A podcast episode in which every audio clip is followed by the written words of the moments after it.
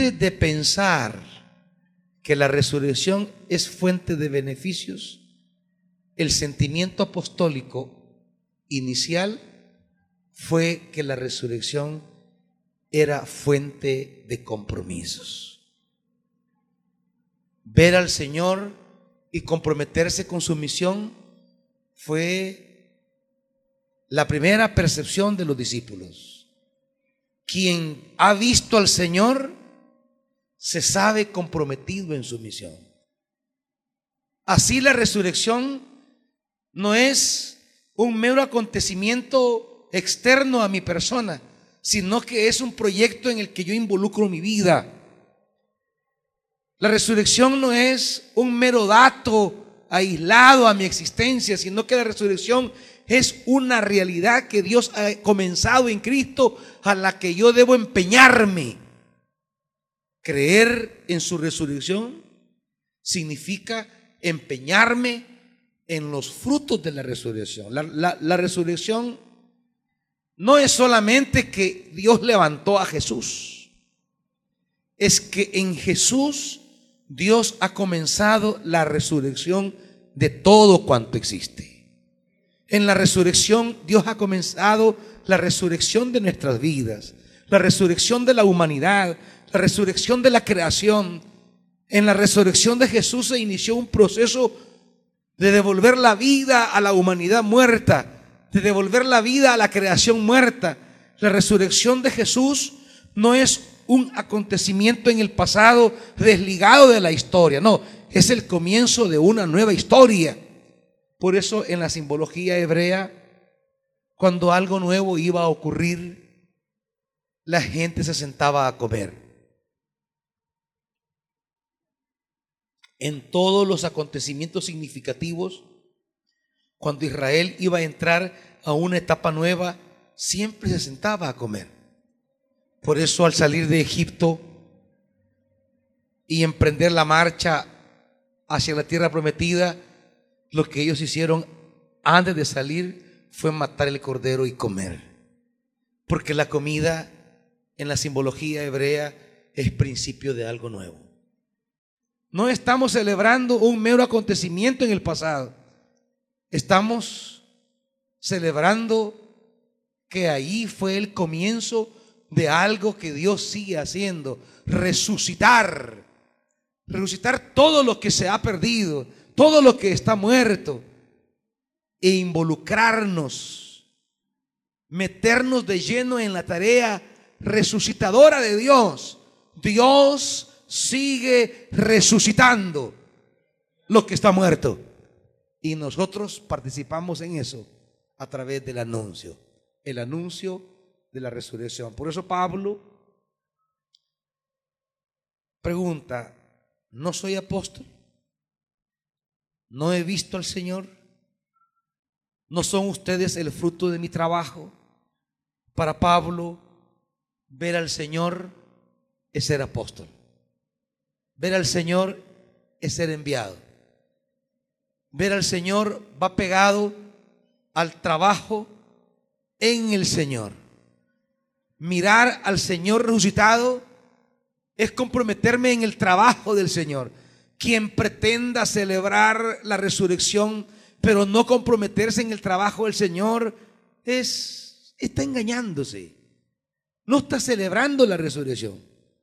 Está simplemente compartiendo una tradición, una, liturgia, un ritual, una rutina, pero no está realmente entendiendo el valor de la resurrección en su dimensión de compromiso por la vida. Celebrar la resurrección, ver al Señor, es sentirme amarrado en el trabajo en el Señor la resurrección. Por eso dice, no he visto a Jesús nuestro Señor. Pero ¿qué implica ver a Jesús el Señor? Bueno, significa tener compromiso en el trabajo en el Señor. Ver al Señor, el trabajo del Señor. Nadie puede pretender celebrar al Señor si no se mete en el trabajo del Señor. Es una mera ilusión, es una liturgia vacía, es una liturgia hueca. Quien celebre al Señor participa en la obra del Señor. La celebración de la resurrección del Señor se hace entonces no en una mañana como esta. Esto solo es una experiencia conmemorativa. Pero la verdadera celebración de la resurrección del Señor se hace cotidianamente en la obra del trabajo del Señor. En el trabajo del Señor, en la viña del Señor, en los intereses del Señor. La celebración de la resurrección, pensando que es solo el domingo de resurrección, es como la ilusión de celebrar el Día de la Madre, el 10 de mayo, y olvidarse de la, madre, de la madre el resto del año. Quienes celebran así al Señor no han entendido realmente el significado. Quienes celebran a la madre el 10 de mayo están perdidos. Quienes celebran al padre el... ¿Qué fechas? 17 de junio. Eh, y solo ese día están perdidos quienes puntualizan en un día de calendario el acontecimiento, no saben realmente qué están celebrando. La honra que se le debe a los padres es de todos los días. La celebración de la resurrección no es solamente este día en la mañana.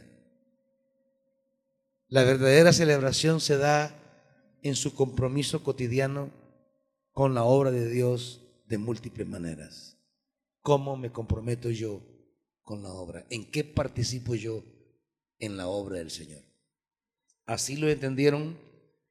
Solo quiero leer estas porciones de la Biblia.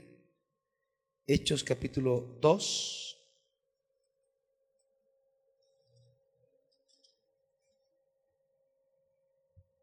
Porciones que hablarán por sí mismas de cómo los apóstoles entendieron la resurrección. Hechos capítulo 2.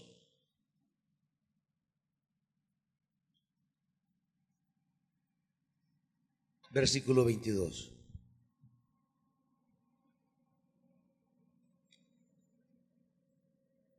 El mensaje de Pedro ante la comunidad reunida el día de Pentecostés. 2.22. Pueblo de Israel, escuchen esto. Jesús de Nazaret fue un hombre acreditado por Dios ante ustedes con milagros, señales y prodigios, los cuales realizó Dios entre ustedes por medio de él, como bien lo saben. Este fue entregado según el determinado propósito y el previo conocimiento de Dios, y por medio de gente malvada, ustedes lo mataron clavándolo en la cruz. Sin embargo, Dios lo resucitó, librándolo de la angustia de la muerte, porque era imposible que la muerte lo mantuviera bajo su dominio. En efecto, David dijo de él, veía yo al Señor siempre delante de mí, porque Él está a mi derecha para que no caiga. Por eso mi corazón se alegra y canta con gozo mi lengua. Mi cuerpo también vivirá en esperanza. No dejarás que mi vida termine en el sepulcro, ni permitirás que tu santo vea corrupción. Me has dado a conocer los caminos de la vida y me llenará de alegría en tu presencia. Hermanos, permítanme hablarle con franqueza acerca del patriarca David que murió y fue sepultado y cuyo sepulcro está entre nosotros hasta el día de hoy.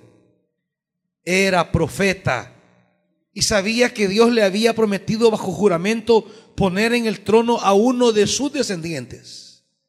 Fue así como previó lo que iba a suceder. Refiriéndose a la resurrección del Mesías, afirmó que Dios no dejaría que su vida terminara en el sepulcro ni que su fin fuera la corrupción. A este Jesús Dios lo resucitó y de ello todos nosotros somos testigos. Exaltados por el poder de Dios y habiendo recibido del Padre el Espíritu Santo prometido, ha derramado esto que ustedes ahora ven y oyen. David no subió al cielo y sin embargo declaró, dijo el Señor a mi Señor, siéntate a mi derecha hasta que ponga a tus enemigos por estrado de tus pies. Por tanto, sépanlo bien todo Israel que a este Jesús, a quien ustedes crucificaron, Dios lo ha hecho Señor y Mesías. Cuando oyeron estos, todos se sintieron profundamente conmovidos y le dijeron a Pedro y a los otros apóstoles, hermanos, ¿qué debemos hacer? Creer en la resurrección es preguntarse, ¿qué debo hacer? Si no entiendo que la resurrección me pone en el camino del compromiso, no he entendido la resurrección. Si no entiendo que la resurrección me pone frente a un qué hacer, frente a una tarea, frente a una misión, la celebración de la resurrección desde la pasividad, desde la quietud, desde la indiferencia, desde el descompromiso, no es ninguna celebración real ni auténtica. Una, una celebración de la resurrección descomprometida con la causa de Cristo es rendir un falso culto al Señor. Es rendirle un culto que Él no acepta no es la mera conmemoración de un recuerdo, es la participación comprometida con los intereses de Dios. Cuando la gente escuchó el mensaje de la resurrección, inmediatamente se preguntó, ¿qué debo hacer? Es la consecuencia natural de quien ha entendido la resurrección se sabe comprometido con la misión de Jesús. Hechos capítulo 9.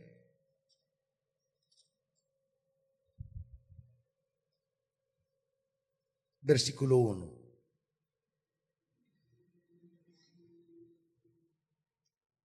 Hechos 9, versículo 1. Mientras tanto, Saulo, respirando aún amenaza de muerte contra los discípulos del Señor, se presentó al sumo sacerdote y le pidió cartas de extradición para la sinagoga de Damasco. Tenía la intención de encontrar y llevarse presos a Jerusalén a todos los que pertenecían al camino, fueran hombres o mujeres.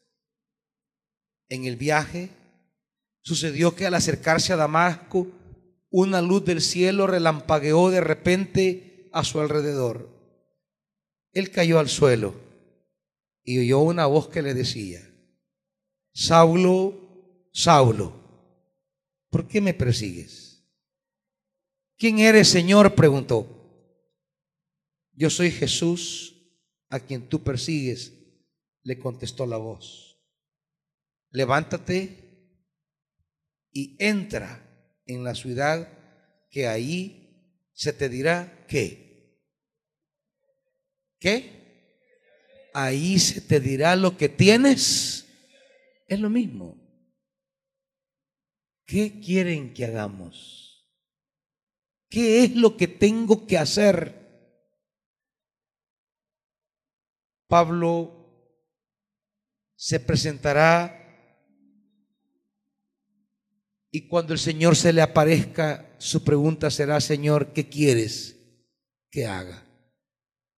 se te dirá lo que tienes que hacer.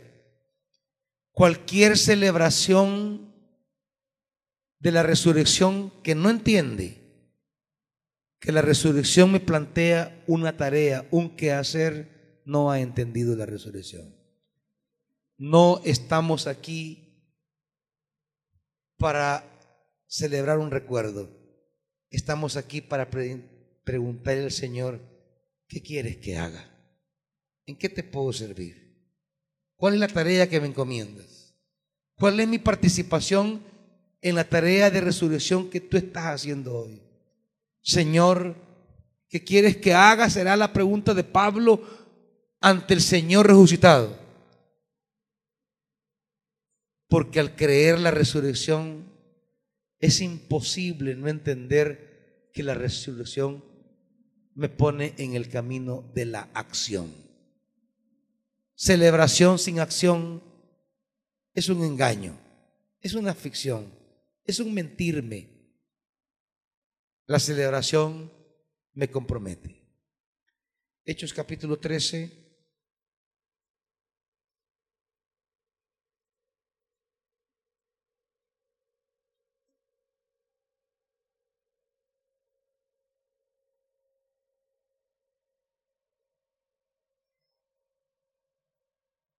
Hechos capítulo 13, versículo 26.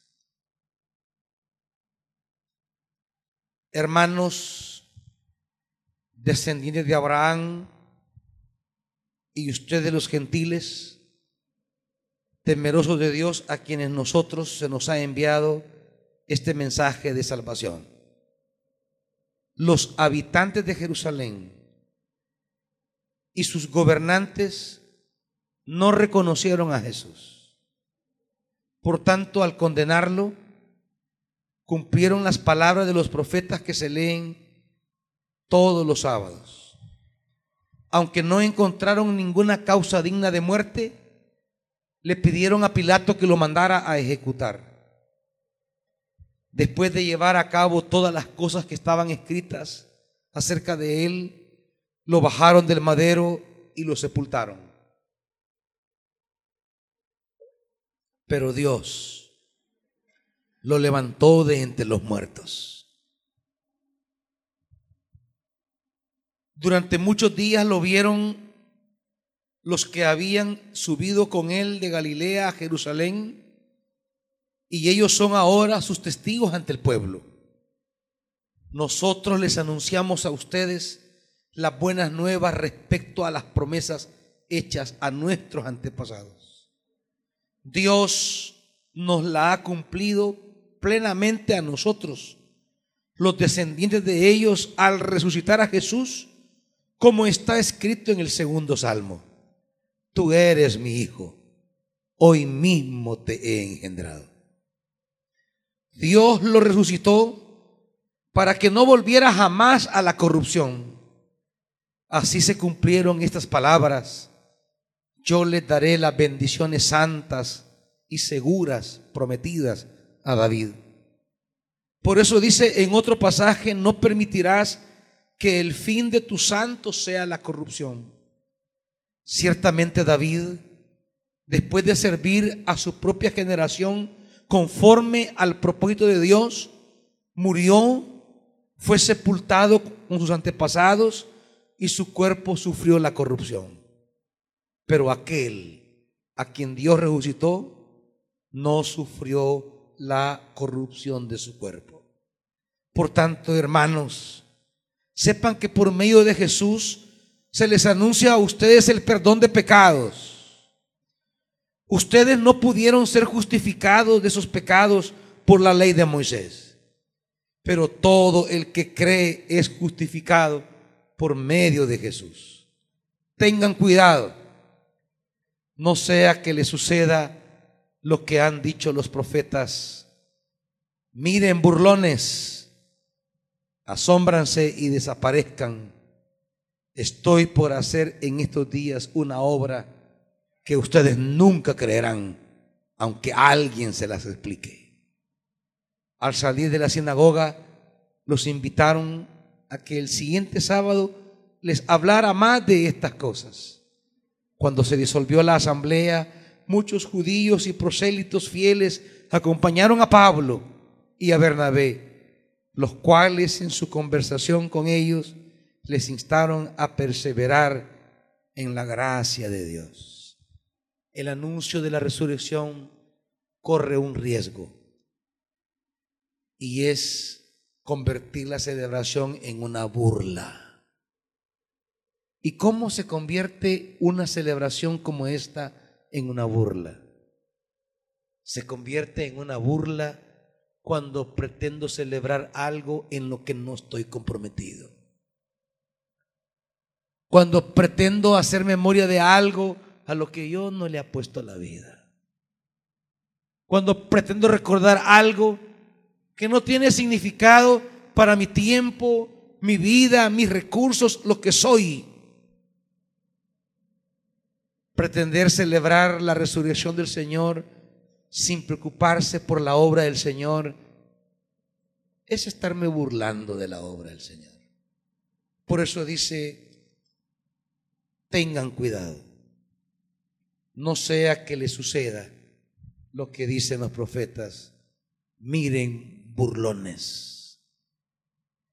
¿Qué seremos esta mañana?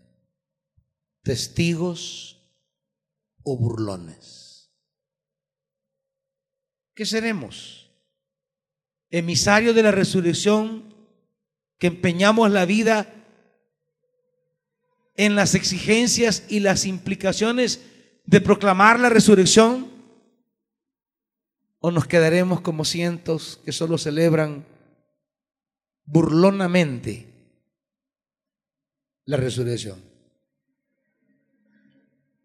Celebrar la resurrección sin comprometer mi vida en la obra del Señor es hacer lo que hicieron aquellos que dice el Evangelio se burlaban de él en la cruz. La burla fue una de las características de quienes vieron a Jesús colgado en la cruz. Al pretender celebrar la resurrección, desvinculado de la tarea que implica la resurrección, es ponerme junto a esos que se burlaron del Señor. La celebración auténtica exige que yo le diga al Señor qué quieres que haga. La celebración verdadera es que usted no se puede ir esta mañana sin decirle a Dios, ¿qué quieres de mí? ¿Qué es lo que tengo que hacer? ¿A qué me estás convocando? ¿Cómo te puedo servir? ¿En qué te soy útil? Aquí estoy. Quiero estar a tu servicio. ¿Qué quieres que haga? Solo cuando desde lo profundo del corazón surja la disposición de comprometerse con la tarea y la obra de Jesús, entonces la celebración tendrá el peso que agrada a Dios. Entonces seremos testigos y no burlones. Pónganse de pie, hermanitos.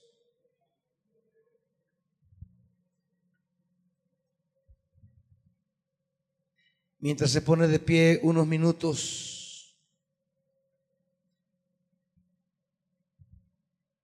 pregúntele al Señor, ¿qué quieres que haga? No podemos seguir celebrando sin ser parte de la obra de Dios.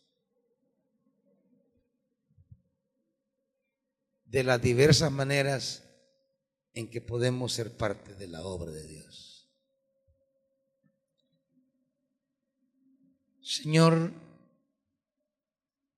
todo el que te vio, todo el que te conoció, sabía que verte y conocerte implica una nueva agenda en mi vida. Que no podemos pretender verte y decir vi al Señor y no tener un compromiso con ese Señor. Creer en tu resurrección es creer que tú estás llevando adelante una nueva historia de redención. Creer en tu resurrección es creer que tú estás haciendo algo para dar vida a esta humanidad. Y por tanto, implica que yo debo ser parte de lo que tú estás haciendo. a lo que Dios hace, le complementa lo que yo debo hacer. Pero no nos podemos presentar delante de ti queriendo tener una fiesta sin tener un trabajo, una participación, un compromiso. Tu obra no puede ser indiferente para nosotros. La redención de la humanidad no puede ser indiferente para nosotros. Los que creyeron en la resurrección siempre entendieron que la resurrección les reclamaba la vida. Disponerse para la misión. Y aquí estamos, Señor. Queremos seguir haciendo la misión. No queremos vivir aislados, descomprometidos.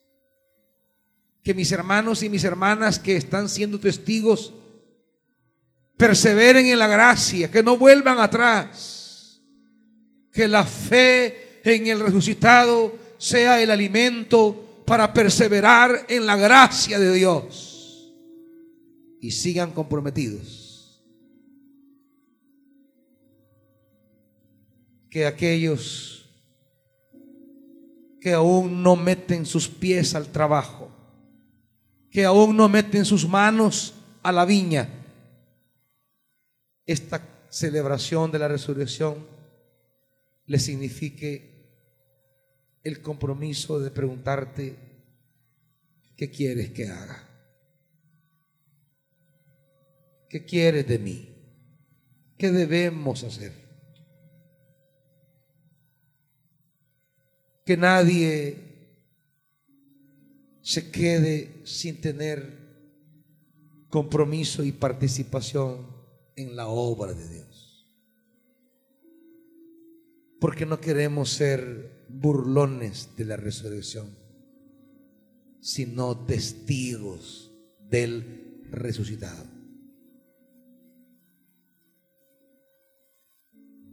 Padre, alimenta nuestro compromiso, anima nuestro servicio refresca nuestro llamado, renueva nuestros ministerios para continuar siendo testigos vigorosos de aquel que es el mismo ayer, hoy y por siempre. Que Betania sea una comunidad de testigos y testigas que caminan con el resucitado donde quiera que Él va. Una iglesia que va tras Jesús, donde el Cordero camina, comprometiendo la vida con la causa de Jesús. Hoy nos reunimos para disponer tu palabra en nuestra vida y nuestra vida tu palabra. Y nos reunimos para celebrar un nuevo comienzo de compromiso y renovación de vida ministerial en los alimentos. Vamos a comer como símbolo de empezar una vida de compromiso. Bendecimos los alimentos. Los tomamos con acción de gracias. En el nombre de Jesús. Amén. Amados, nadie se mueva. Le servirán un delicioso plato de comida. Eh, ¿Cuál será la dinámica, hermanas? Perdonen. Eh, hermanas, hermanas, ¿cuál es la dinámica?